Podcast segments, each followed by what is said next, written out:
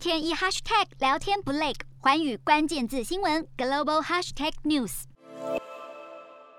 泰国长期的反政府示威活动引起各国关注，而示威者希望改革长久以来的君主制，让政权回到人民手中，实现真正的民主。不过，这也导致许多人要面临法院的起诉了。法院在十号是对示威者做出了裁决，让泰国的示威活动开启新的篇章。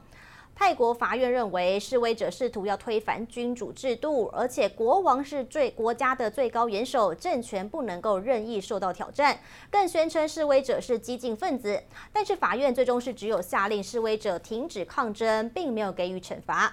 但示威者表示说，他们并没有要推翻君主立宪制的意图，而是诉求加强君主立宪制。对于这样的结果是完全不能接受。日韩焦点全面掌握。东亚局势全球关注，我是主播刘以晴。全新节目《环宇看东亚》，锁定每周四晚间九点，环宇新闻 MOD 五零一中加八五开破二二二，以及晚间十点，环宇新闻 YouTube 频道播出。